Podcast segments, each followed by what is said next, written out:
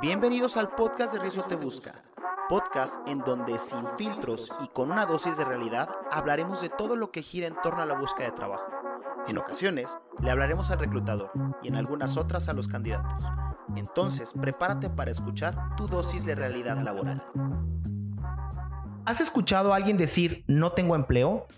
¿Por culpa de las empresas o alguien más? ¿La situación no me favorece? El reclutador es muy mamón y por eso me descartó, o el clásico nadie me da una oportunidad. Todos tenemos derecho a sentir frustración, enojo, coraje, incluso desesperación, emociones negativas. Y a la hora de buscar empleo, para los reclutadores es muy notorio cuando el candidato viene con alguna de ellas, pues tiene comportamientos muy similares cuando está en ese estado anímico. Es por eso que hoy tenemos como invitado a un chingón en el tema de las emociones, Ernesto Pro. Él tiene estudios como psicólogo y también cuenta con una maestría en psicología gestal y también es sexólogo educativo. Actualmente da psicoterapia en su centro terapéutico Colibri y hoy lo tenemos como invitado para que nos ayude a manejar esto de las emociones. Pues las emociones juegan un papel muy importante a la hora de estar buscando trabajo de manera activa o como desempleado. Ernesto, ¿cómo estás? Buenas tardes. Muy bien, gracias por la invitación. Contento de estar aquí. Eh, nerviosón también. hablando, de las emociones que, causan algún, alguna alteración del comportamiento. Mira, aquí estoy yo también emocionado. Gracias, gracias por la invitación. Oye, pero tú también haces esto, radio, tienes tu podcast. este, Eres ahí el, invitado estelar de mi hermana ahí con ñoñerías. Este, como que nervioso. Sí, pues bueno, siempre, frente al micrófono. Ahí algo importante. Ya después nos vamos relajando. Sobre, todo cuando el espacio es nuevo. Por ejemplo, en radio me pasa mucho que luego no sé como yo digo muchas groserías cuando hablo, estoy así de. aquí se puede decir de todo, ¿eh? Aquí, aquí no hay límites. Sí, entonces yo, de repente digo, no se me va a salir un pendejo cabrón aquí. y luego ya, ya, no me inviten o me multen, porque ya sabes que en radio te multan. Sí, la multa está carita la multa, ¿eh? Sí. ¿Qué onda con esto de las emociones? Primero me gusta partir siempre de lo general porque creo que las emociones juegan un papel muy importante en nuestra vida en general. Pero cuando las emociones son negativas, siempre, eh, desde mi punto de vista, por eso tú eres el, invitado aquí, el estelar, siempre nos han dicho que las emociones negativas no están bien. Y cuando estamos en la búsqueda de trabajo, las trasladamos, como todo en la vida, aventamos responsabilidades a diestra y siniestra. Pero, ¿qué onda con las emociones negativas? ¿Está bien? ¿Está mal? ¿Cómo se identifican? ¿Qué onda? Bueno, las emociones como tal no serían ni negativas ni positivas. Ah, solamente serían, ¿no? el problema que vemos es que cuando yo las catalogo de negativas, desde ahí ya le estoy poniendo una etiqueta que me va, me va a impedir cómo trabajarlas. Ok. Porque tan difícil y tan cabrón es que alguien todo el tiempo esté en la alegría y, y se esté riendo, porque es como e, esta parte del optimista constante que no se frustra como el que se frustra demasiado y no sabe cómo manejar el enojo, no sabe cómo manejar la tristeza, no sabe cómo manejar los miedos. Ok. Entonces, la gama de las emociones están ahí porque somos humanos, porque aparecen como, como tal y lo ideal sería solamente conocerlas, reconocerlas para saber cómo manejarlas. Ok. Aquí hay una pregunta que creo que es muy importante porque cuando la gente busca trabajo, hay un alto porcentaje de rechazo cómo se maneja el rechazo. Ah, aquí hay dos, factores en juego, Fer. El primero es la tolerancia a la frustración. Ok. La frustración, por lo regular, en el fondo lo que está ocultando es enojo. Enojo. Enojo. Cuando te frustras o cuando yo me frustro, eh, me siento desesperado, me siento con toda la respuesta física, pero realmente el enojo es el que está de trasfondo. No sé cómo jodidos voy a manejar el que tú me digas no, quedaste. o, peor aún, que a lo mejor, digo, tú, tú sabrás que en muchas empresas ni siquiera la política es llamarle a la persona. Yo me quedaré esperando a lo mejor, ¿no? Porque son empresas de estas que tienen procesos a lo mejor, mm, no sé, 100 candidatos y Ah, sí, yo te hablo y a lo mejor yo me estoy esperando ahí en dos semanas a ver en qué momento, ¿no? Todo eso desde la entrevista hasta el momento frustrarte es una, una área de, manejo. Entonces, lo fundamental es cómo manejas tú tus enojos. ¿Cómo manejas tú cuando alguien te rechaza? Ok. Si lo pusiéramos, una de las técnicas o una de las herramientas fundamentales es saber qué me pasa a mí cuando me enojo o cuando me encabrono. Ok. Y cuáles son los niveles que puedo alcanzar de acuerdo a, la, a lo que estoy viviendo. Por ejemplo, no es lo mismo que tú me digas, no quedaste, a que de repente vaya en el último filtro y no quede. Alguien fue más chingón que yo, o, porque la realidad es que hay ocasiones en las que no siempre se elige al mejor candidato. Hay ocasiones que dices, es que vive a 45 minutos y este vive a dos horas. ¿Qué calidad de, de, vida le voy a dar yo a un candidato? Y hay muchos factores externos al si eres bueno o eres malo en la búsqueda de trabajo. Y eso es como que en ocasiones lo que no le podemos trasladar al candidato porque lo toman a mal, se enojan, crees que tú eres, o sea, creen que yo, en mi caso que soy el reclutador, yo soy el que no les quiso dar la oportunidad. Y dices, oye, pues que no es mi culpa, o sea, pues no aplicas. Y, que los perfiles a veces, mm, cuando estamos buscando trabajo, no entendemos que mi perfil mm, quizá puede ser muy bueno y lo pongo entrecomillado. Y ahorita te pongo un ejemplo. Yo cuando trabajaba en, una prepa, que a mí me, Recursos Humanos me mandaba a los candidatos y yo tenía que elegir a los profes. Qué difícil. Y yo como un... Y yo, por ejemplo, que ya tenía experiencia en bachillerato, yo no elegía a un maestro que tuviera nivel de maestría. No. Ni que estuviera estudiando doctorado. No, pues va a llegar a una prepa y los va a ver como y párvulos ahí. Y porque este cuate, en la primera que le ofrezcan un puesto mejor, se va a ir. Se va a ir. Entonces no va a hacer carrera. Si a mí me interesa que tener un profe o tener una maestra que quizá pudiera acompañar. Entonces tienes toda la razón en lo que tú dices. No, siempre tiene que ver con que esté preparado o no esté preparado. Es que eh, buscar trabajo es complejo. O sea, es sumamente complicado por, lo que estás comentando. O sea, no es señal de que no lo sepas hacer. Es que yo tengo que cuidar también los, a la empresa y tengo que cuidar que la empresa no tenga rotación, no tenga este tipo de cosas. Y mira qué interesante, yo nunca había sabido cómo reclutar maestros porque yo nunca he reclutado maestros. Y, se me hace súper interesante cómo, cómo esto funciona. Pero ahorita acabas de hablar de un tema de, o, me gustaría mucho hablar del rechazo. Ya dijiste que es estoy enojado. Estoy enojado. ¿Y cómo manejas el rechazo laboral? específicamente el, tema del no fuiste seleccionado, me caí en el último filtro, este, no me dan la oportunidad. Eh, ¿Cómo lo manejas? Mira, psicológicamente el autoconocimiento es poder. Si tú sabes cómo manejas tus emociones, a partir de ahí sabrás cómo enfrentarlas. No necesariamente en, lo laboral, ahora, lo enfoco yo a lo laboral, pero te decía, lo primero es, ¿qué me pasa a mí corporalmente cuando me enojo, me encabrono? ¿Qué, ¿Y qué se supone que debe de pasar? Es decir, por ejemplo, tú cuando te enojas quizá te frustras y te tiemblas. A lo mejor a mí me duele el estómago porque cada, cada persona reacciona diferente corporalmente. Entonces, uno, conocer mis reacciones físicas. Al enojo. Al enojo. O a la tristeza, o al miedo, o a la alegría, cualquiera de las emociones.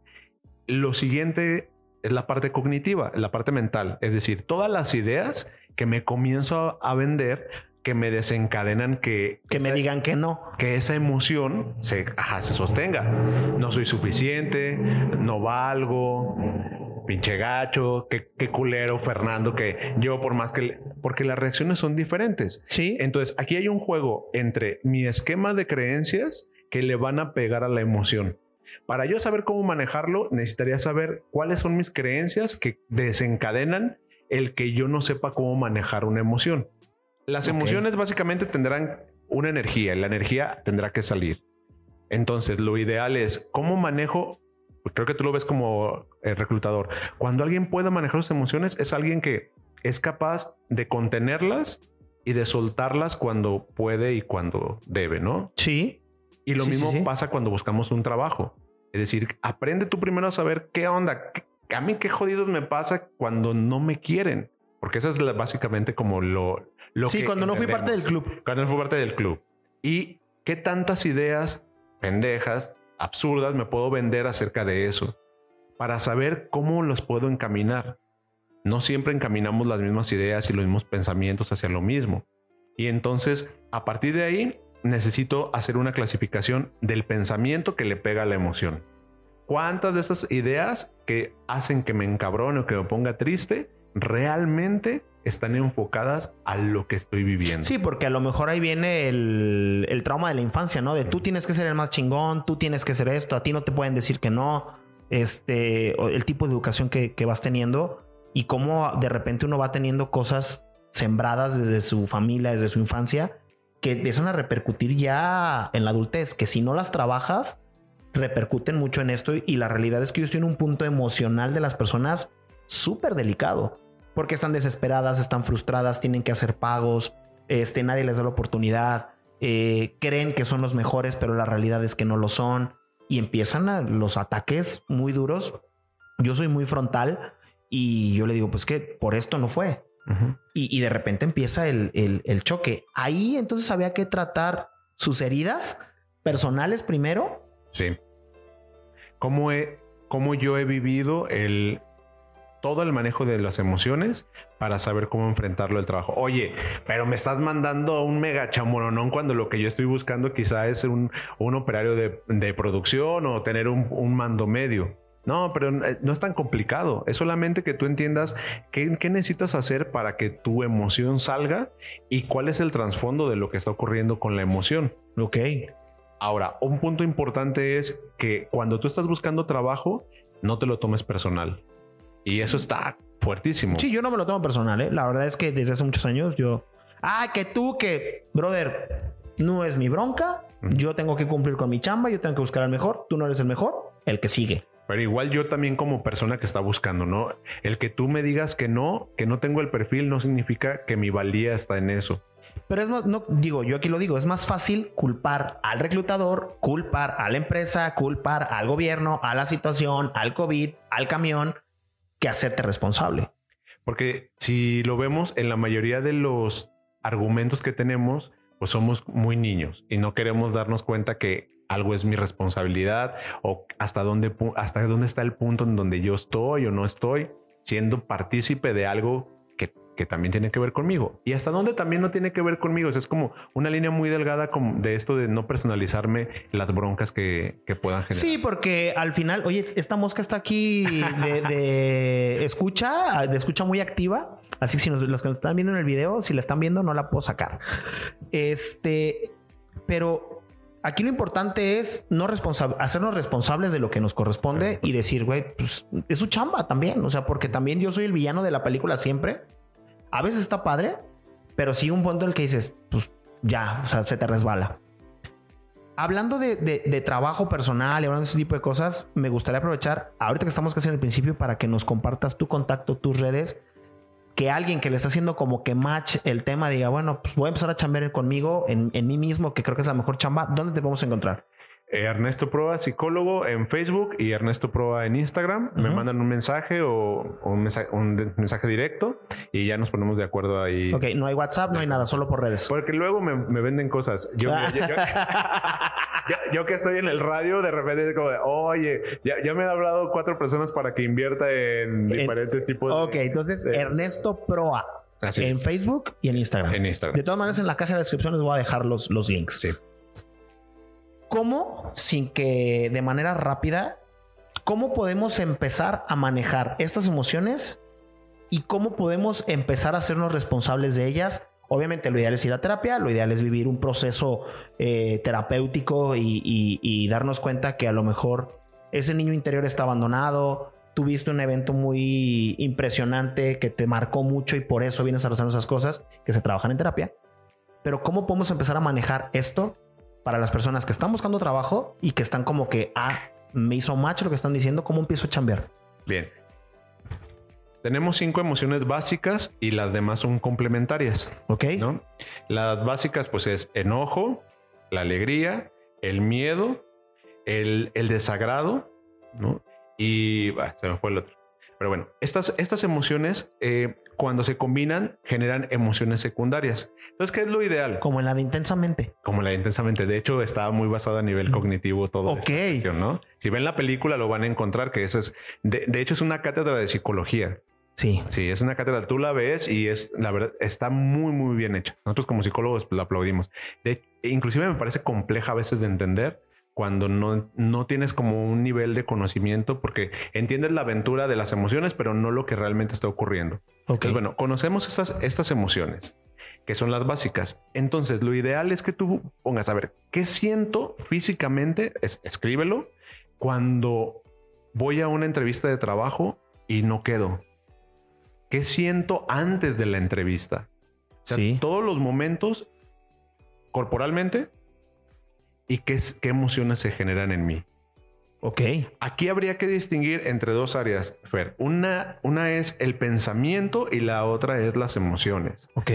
Cuando se, por ejemplo, cuando yo un pensamiento o lo que te estoy expresando se puede representar en una imagen, es, ahorita, ahorita pongo ejemplos, realmente no es una emoción. Pero cuando la vendo como emoción, la jalo a que se vuelva una emoción. ok, ok, fue medio, medio complejo. Pero ahí te va. Cuando yo te digo, es que siento que me caes mal. ¿Realmente es un sentimiento o una emoción? ¿Se siente que te cae mal alguien? Creo que es una emoción. Ajá. No, es un pensamiento. Yo si tú me caes mal puedo sentir desagrado. Yo, ah, ya, ya entendí. O sea, sientes desagrado, pero piensas que me cae mal, pero porque me desagradas. Claro. Y entonces la bronca es que lo revuelvo. Y yo puedo decir, es que siento que me va a ir muy mal en la entrevista. No, eso no se siente. Estás pensando que te va a ir mal. Estás pensando. Y si no lo distingues, al jalarlo como una emoción, la, la rebotas en tu cuerpo. Entonces, para un ejercicio es, ¿qué siento? Qué está sintiendo mi cuerpo y qué estoy pensando. Normalmente cuando digo siento que estoy pensando, estoy pensando. Siento que me voy a poner mal.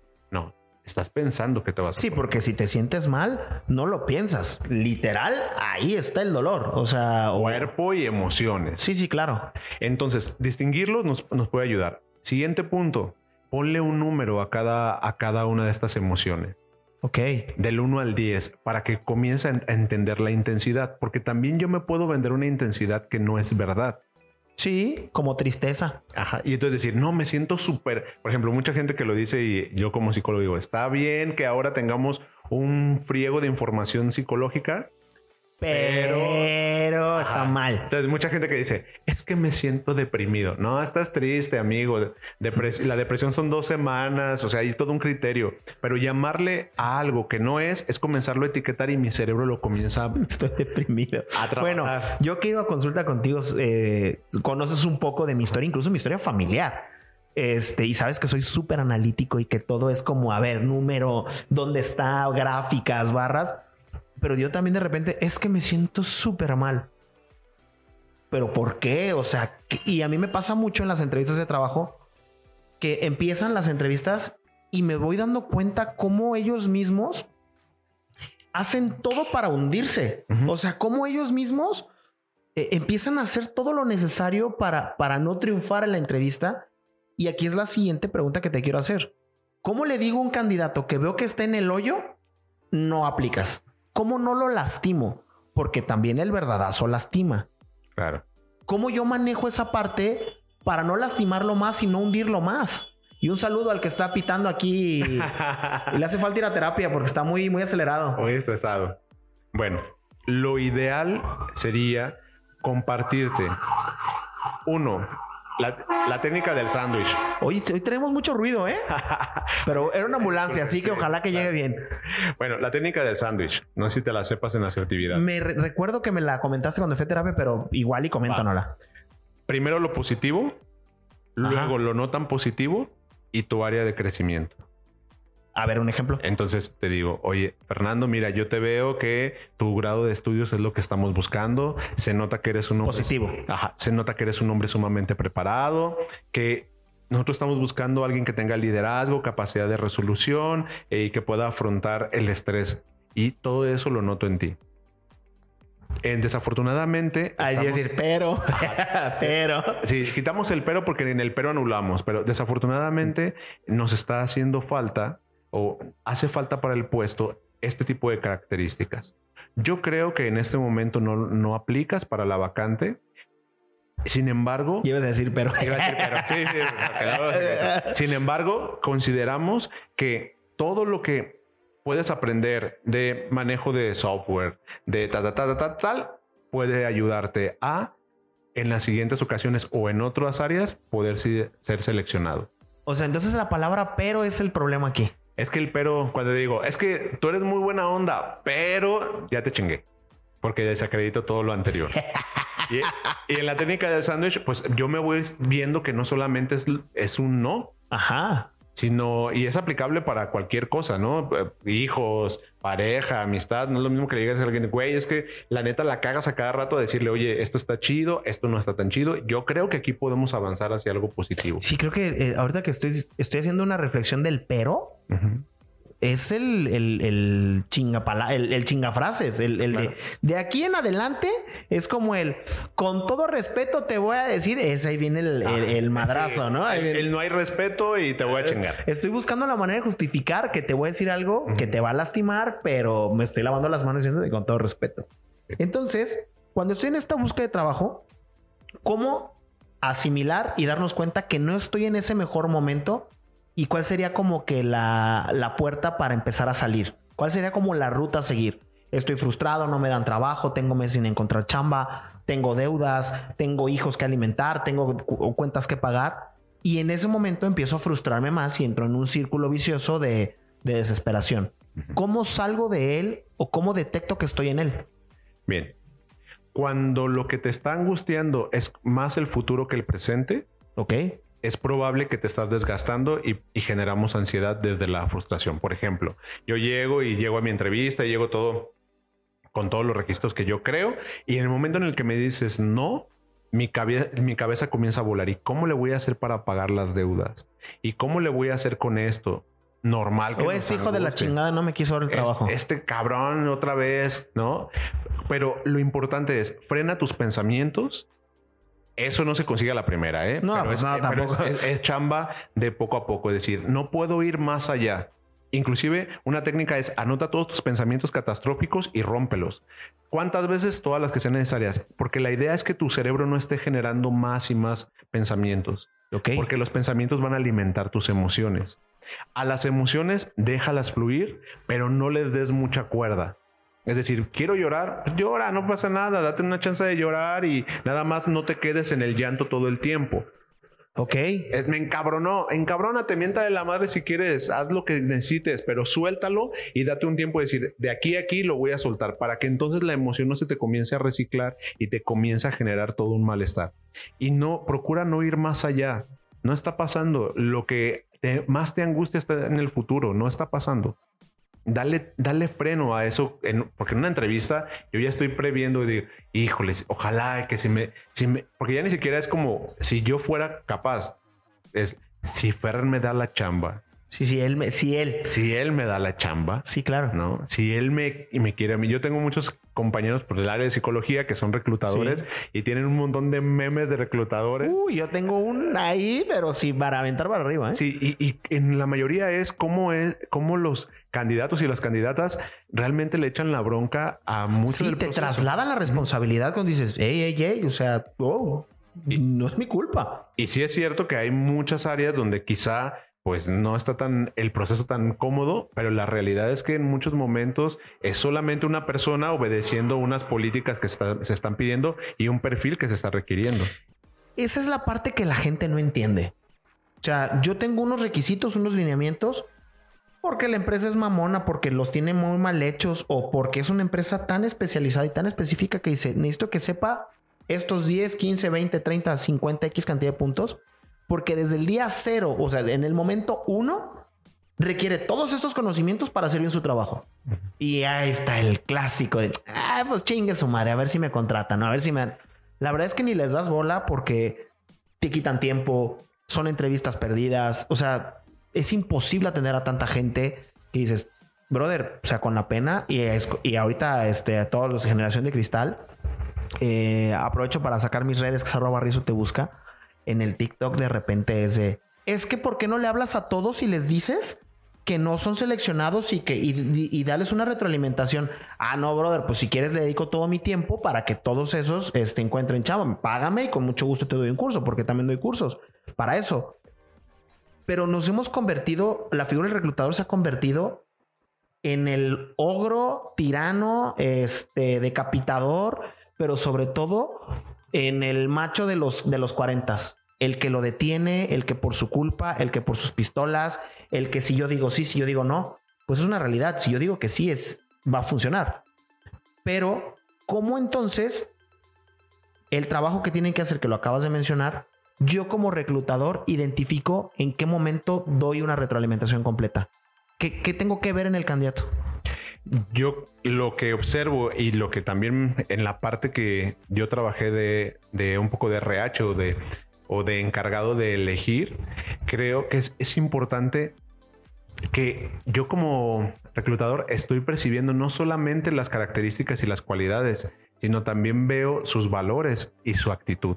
Sí. Y entonces a partir de ahí creo que es importante trabajar y saber manejar cómo, cómo controlo o cómo llevo la actitud de alguien que está llegando a la entrevista y creo que la respuesta es técnica de entrevista. Sí. O sea, yo poder saber cómo entrevistar a alguien y hasta dónde frenar y hasta dónde. Porque también el lenguaje no verbal aquí juega un papelazo, pero sí, pero sí, papelazo, este, porque de repente llega una entrevista.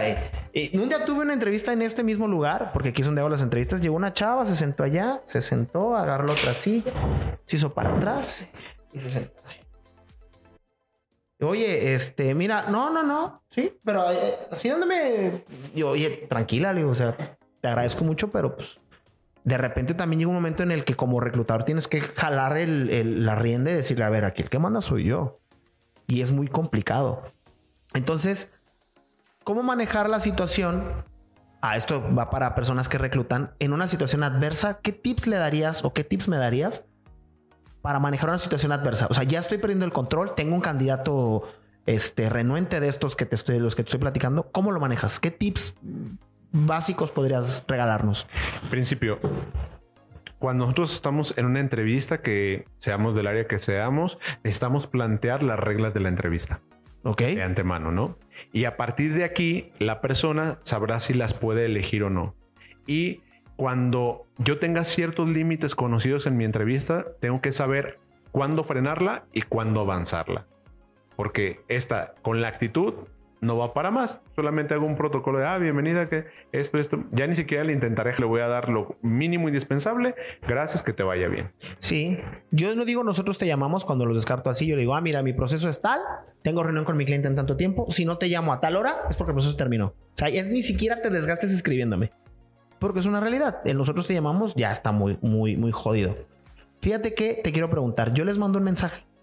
Tu entrevista queda programada en tal dirección, a tal hora y en negritas. Trae tu currículum impreso y actualizado y otras dos o tres instrucciones. No lo traen. ¿Qué hago para darles cuenta, para que se den cuenta que les di una instrucción y que por eso puedo terminar la entrevista? ¿Cómo sería el buen manejo correcto? Creo que aquí desde el inicio eh, son los registros. Oye, de lo que te pedí, ¿traes algo? No. Ah, discúlpame, no puedo llevar a cabo la entrevista. Así. Para mí, no ir avanzando más allá, porque todo eso comienza a generar un desgaste también en ti como reclutador y entrevistador. Cañón, cañón es súper frustrante. Y entonces es comenzar a darle vueltas a alguien que definitivamente, porque si no sabe llevar, hacer indicaciones básicas, no tiene lectocomprensión de, secundaria, pues básicamente no tiene perfil. Digo, me ha pasado que llegan a la entrevista y, oye, ¿sabes qué? Venía, venía tarde y la verdad preferí venirme sin el currículum y llegar temprano. Ah, no te preocupes. Claro. Me pusieron a mandar un mensaje, pero, pero me estás dando un argumento o pretexto, pero, pero válido. O sea, preferí cumplir con la mitad que, que, que no. Pero sí he tenido descarados de, no, es que no me mandaron el mensaje. Ah, lo puedes leer por favor, porque si no te mandaron el mensaje, voy a regañar al equipo de trabajo porque, ay, es que no lo leí, es que no lo vi. Y bye, pero voy a empezar a hacer eso y la próxima semana te diré cómo nos fue, porque lo que resta de la semana, alguien llegará sin currículum y lo vamos a aplicar. Sí, muy bien. Otro tip que me gustaría pedirte, ¿cómo manejar los nervios? Yo siempre les digo a los candidatos en los, en los cursos o en las conferencias que he dado que lo expresen. Mm. Estoy súper nervioso porque me interesa muchísimo y el nervio como que es algo que quiere estar oculto, que no quieres ocultar y a la hora de hacerlo evidente, desaparece. ¿Funciona? ¿Qué otras técnicas existen? ¿Qué nos puedes recomendar a las personas que nos están viendo y que nos están escuchando? ¿Cómo manejar los nervios? ¿Qué estrategias hay? Primero, respiración. Pocas veces somos conscientes que cuando comenzamos a estar en, en, un momento de mucho estrés, la respiración es lo primero que nos comienza a fallar. Cuando nosotros estamos cortando la respiración, que yo y, lo siguiente cuando hiperventilo que es sí, lo que hago haciendo no o sea ambas lo que van a generar es que mi cerebro al no tener el suficiente oxígeno o estar sobreoxigenado, alerta, va a comenzar a marearse y va a comenzar a perder foco porque mi cerebro se alimenta del oxígeno que yo tenga. Entonces, por favor, respira. No, no busques respiraciones profundas y llegar zen. Lo que es importante es que en la medida de tu posibilidad corporal, de la ansiedad o del estrés que te genera, respira profundo. Ok. Busca estar en una posición donde puedas respirar. Si antes de la entrevista es demasiado el nervio o la ansiedad, te pediría que te pongas con tu cabeza lo más abajo que puedas entre tus piernas y solamente inhales y exhales y que cuando estaría cagadísimo ver eso en, uno, en una entrevista. Sí, alguien en, la sala de espera, ¿no? Así. Sí, pero pues te agachas un poco. ¿Y por qué es agacharte? Para que el cerebro comience a generar. Otra estrategia que se maneja en cuestiones de ansiedad es 5, 4, 3, 2. Simple. Necesitas que tu cerebro pierda foco de lo que se está causando ansiedad. Ok. Cinco cosas que veas y las describes en tu cabeza. Entonces yo en este momento digo, ah, hay un reloj que tiene tantas manecillas, ta, ta, ta, ta, ta. hay una silla, ta, ta. Cuatro cosas que puedas sentir. Entonces es muy simple, ¿no? A lo mejor hasta la servilleta y, la describo en mi cabeza. El, mi pantalón, la pantalón, la piel de mi, de mi mano. El reloj, a lo mejor, la pluma, la carpeta. Sí, cinco, eh, perdón, cuatro cosas. Tres cosas que esté escuchando. Ok. Entonces en este momento podemos decir, ah, bueno, va un automóvil, van dos, aquí... Las manecillas del reloj. Y la última es dos cosas que pueda oler, inclusive pueda acercar mi mano, puedo en el medio ambiente. Sí, a lo mejor aromatizante. Aromatizante, lo que sea. Pero entonces es 5, 4, 3, 2. Cinco cosas que puedo ver, cuatro cosas que puedo sentir, tres cosas que puedo escuchar y dos cosas, que, puedo, oler. Los, los sentidos. Los sentidos, porque eso nos lleva al momento presente. Que cuando estamos muy nerviosos nos, de, nos quitamos el foco del momento presente y mi cabeza comienza a estar en el futuro. Ok. ¿Y expresárselo al reclutador también sirve? También, sí. Pero desde la forma en la que tú lo planteas, ¿no? Eh, me siento emocionado de estar aquí, que me siento Estoy bien nervioso, no quiero, no la quiero regar, digo, no, no, no la quiero cagar, pero pues, no la quiero regar. Estoy muy nervioso porque eso es muy importante para mí. Y yo siempre que noto el nerviosismo en los candidatos, porque se les nota, este, también les he dado la técnica de la pluma, de, pues, estoy sintiendo ansiedad o, puedo mover a lo mejor los, los pies, los pies dentro del zapato. O sea, que no se vea que estás temblando, pero que hagas ese tipo de cosas. Funciona porque pues ya los llevas y los concentras en una sola cosa que, mira, no, tenía el dato cognitivo del por qué, pero siempre ha funcionado. Sí, aquí nada más quizás con el objeto que no se nos vuelva una costumbre porque luego el cerebro aprende a que yo Estoy nervioso y necesito... un objeto de traslación, nosotros le llamamos, de, es decir, que traslade mi, sensación y no, no, me ayuda a la larga. Entonces, cuando, por ejemplo, yo que doy clase en la universidad, le digo a mis alumnos, no te acostumbres a tener la pluma en la mano porque todo el tiempo, para una vez como recurso, va. Funciona, claro. Pero si es todo el tiempo, tu cerebro se va a acostumbrar a hacer estos anclajes. Y entonces. Sí, es como el trapito o el monito de peluche del, del bebé. puedo dormir sin el mono de peluche. De ahí viene, de ahí viene. Sus papás no se los quedaron a tiempo. Ok, ya las últimas tres preguntas. ¿Cómo no autosabotearnos? Sé que esto es una cátedra de horas y horas de terapia el síndrome del impostor que se puso bien de moda, pero algunos tips rápidos para que la gente empiece a detectar, como por ejemplo esto de la ansiedad, súper, súper bueno. Y es más, la gente ni cuenta se va a dar que estás bien ansioso con el 54321, el 5432, perdón. Pero ¿cómo no autosabotearnos? Simple. Antes de ir a una entrevista de trabajo, haz tu currículum vital, vitae, perdón, con eh, el contexto del currículum a ver, Ernesto, ¿esto de qué se trata? Simple. ¿Qué me implicó a mí terminar una carrera? Y reconoce ese esfuerzo y tus habilidades en el esfuerzo. Entonces yo digo, bueno, si yo pongo psicología, digo, ah, fueron, en mi caso, como me tardé mucho, fueron seis años porque iba llevando poquitas materias. Activo fijo en la universidad. Ajá, claro. Y además, bueno, yo ya venía de otra carrera, entonces, pues bueno, ya, ya traía como esta. Pero bueno, estos seis años, cinco años, cuatro años, ¿qué me implicó? ¿Cuántas cosas tuve que aprender? Que me levantaba temprano. Ese es un reconocimiento a todo el proceso que hice. Todas las habilidades que voy a ir a la entrevista, ¿qué, me significaron? Me significaron que yo le invirtiera tiempo, que hubiera gente que me, que me ayudara, cuál es la red de apoyo que tuve alrededor de mi currículum. De verdad, haz tu currículum personal de reconocimiento de, hacia dónde vas. Por eso cuando llegues a la entrevista vas a saber exactamente cuál es el camino que has recorrido y en este nivel de conciencia ayuda para tu autoestima, ayuda para que cognitivamente estés más claro en dónde estás y que emocionalmente las emociones no te estén ganando como de una forma de autosabotaje. Sí. Entonces, otra, otro factor importante para no autosabotearte es exactamente cuál es tu necesidad de lo que estás haciendo y escríbelo o dilo en voz alta. Mi necesidad del trabajo no es la lana, aunque en eso se reduzca. Es que por medio de la lana... Sí, es el vehículo. Eh, ajá, ¿qué quiero lograr? Y entonces focalízate y concéntrate en todo lo que sí pasaría positivo en caso de que tú lograras tener el puesto que deseas. No solamente en la lana de pagaría mis tarjetas de crédito que le debo, le pagaría. Sí, el Electra, el Coppel. Al Coppel, no, ya no me darán persiguiendo, no, sino es esto es, le estoy apostando por mi tranquilidad, porque mi familia esté mejor, porque yo pueda realizar mis sueños. Y entonces desfocalizar en la preocupación para entonces estar ocupados en lo, que queremos, ¿no? Ok. Y lo último, que también reconozcas que tú vales no por el puesto que te den, ya sea que te lo den o no te lo den porque no entendemos que en esta sociedad los números cuentan, pero mi valía no está en eso. Voy más para allá. Ok. Ahora, ese es el tip para los candidatos. Tips para reclutadores. ¿Cómo estructurar bien las preguntas? ok. Primero, conocer preguntas directas, claras y concisas sobre lo que quieres. Sí, bueno, primero el proceso de la entrevista que está en un libro, literal, proceso de entrevista de selección, eso está fácil. Claro. Y para que tú puedas estructurar también tienes que saber cómo estás tú en tu corporalidad. Ok. Es decir, también tú checa cuál es tu estado de ánimo cuando llegas a la entrevista. Sí. Y cómo estás manejándote. Nosotros, no sé cómo sea en RH, nosotros lo manejamos desde acá, desde, psicología, es cómo haces la transferencia y cómo haces la contratransferencia. En, no sé si ustedes lo manejan así.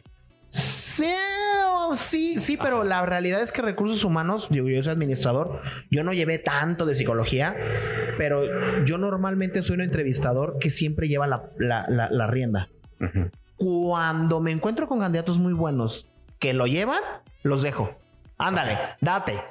Bueno, mátate. Pero en psicología, cuando nosotros llamamos transferencia, es cuando la persona me está dando, pero además emocionalmente me está afectando, ya sea para lo positivo o para lo negativo, que de repente acabo una entrevista carcajeándome o, de muy buen humor porque el candidato tiene. Sí, muy hay, unas entrevistas muy, muy guapachosonas, muy charm, no? Y que cotorrea y todo, pero también en lo contrario. Entonces, yo también necesito aprender a aventar el, la contratransferencia. Es decir, llegas tú y me dices, te veo todo nervioso y entonces yo comienzo a frustrarme porque quizá la entrevista no está saliendo como yo quiera. Entonces es importante que también desde mi lenguaje no verbal y mi diálogo no lo ataque y le regrese algo positivo. Claro. ¿No? Como de, ah, vamos a relajarnos. Yo tengo que estar ubicando todo la. Esto es ir y venir. Que sí, que es el famoso rapor. El rapor. Sí. Y que el rapor no tiene que ir más allá de lo que sea indispensable. Sí, a mí me ha tocado en entrevistas que de repente observo a la gente y oye, ¿por qué saliste de aquí? Y que se les nota que les hicieron la vida imposible o ah, me han tocado lágrimas, me han tocado enojos, me han tocado groserías, me han tocado mentadas de madre. Yo creo que a mi mamá le han de mentar la madre por lo menos. a Teresita le han de mentar la madre fácil, unas 5 o 6 veces al día por N cantidad de situaciones ajenas a mí, pero sin problema. Y yo ya dejé de engancharme, yo ya dejé de ser, porque al principio sí, sí me molestaba mucho y me enganchaba y cómo, ya, digo, Simón. Pero cómo estructurar preguntas ah, eh, eh, concretas. O sea, ya me hablaste de la transferencia, ya me hablaste del rapport, ya me hablaste del lenguaje no verbal, pero ¿cómo serían las preguntas de manera rápida, bien estructuradas en una entrevista de trabajo? ¿Qué, cómo, cuándo y dónde? Sí, qué hacías, cómo lo hacías, dónde lo hacías y qué logros dejaste. Punto. Punto. Y es lo que tienes que poner también en tu currículum para que el reclutador a la hora de leerlo diga, ah, este güey trabajó en X empresa hacia esto, logró tanto y estos fueron sus, sus, motivos. Y le agregaría además que también necesitamos manejar la pregunta circular. Es esta donde yo no te voy a preguntar directamente algo. Yo no te voy a decir, oye, tuviste bronca con tu jefe, pero te hago una pregunta circular y en la pregunta circular es jalo tu información. sí, sí, sí.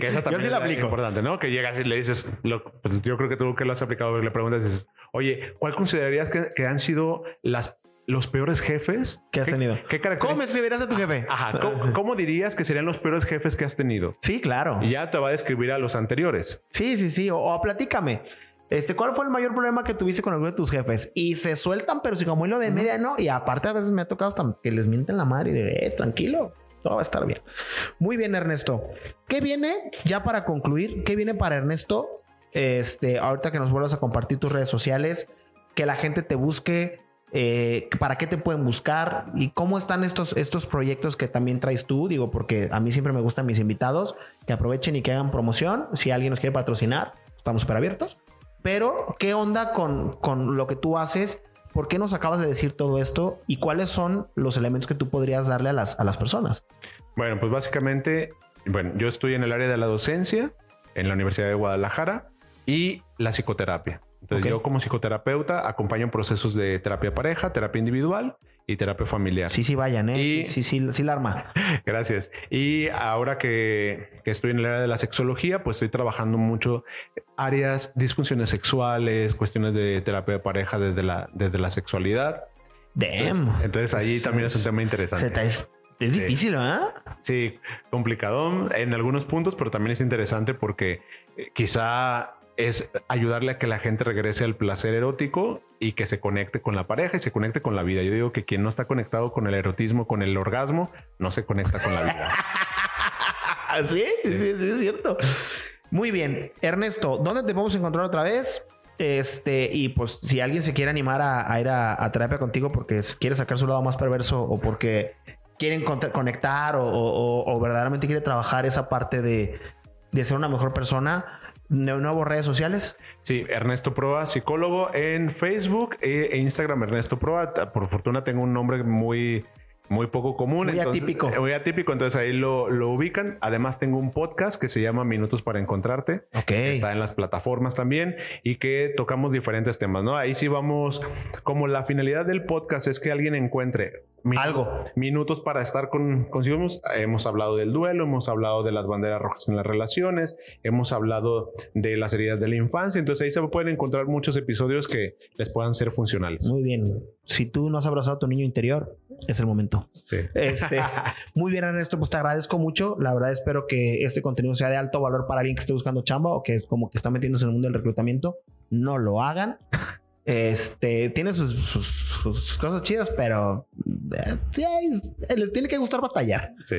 Y este, pues agradecerte la, invitación, el tiempo, lo que nos acabas de compartir.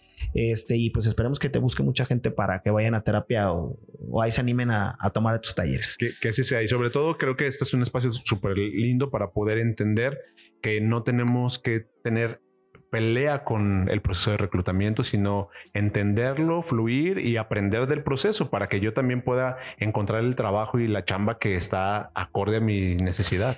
Muchas veces cuando les dices que no, les estás haciendo un favor y no lo entienden, pero la vida los coloca después en donde deben de estar. Pues Ernesto, a toda la gente que nos está escuchando y que nos están viendo, estamos siendo los primeros de, de, de Te Busca en, en Spotify eh, con video, pues agradecerles que se hayan quedado hasta aquí. Y pues, como siempre les digo, espero que estos consejos les sirvan en su búsqueda de empleo o en su búsqueda de candidatos. Muchísimas gracias por la, por invitación. A y que tengan muy buen día. Muy bien. Hasta luego. Esta dosis de realidad laboral terminó por hoy. No te olvides de suscribirte para escuchar lo que gira en torno al trabajo. Acompáñame en próximos episodios donde te daré un poco más de realidad laboral.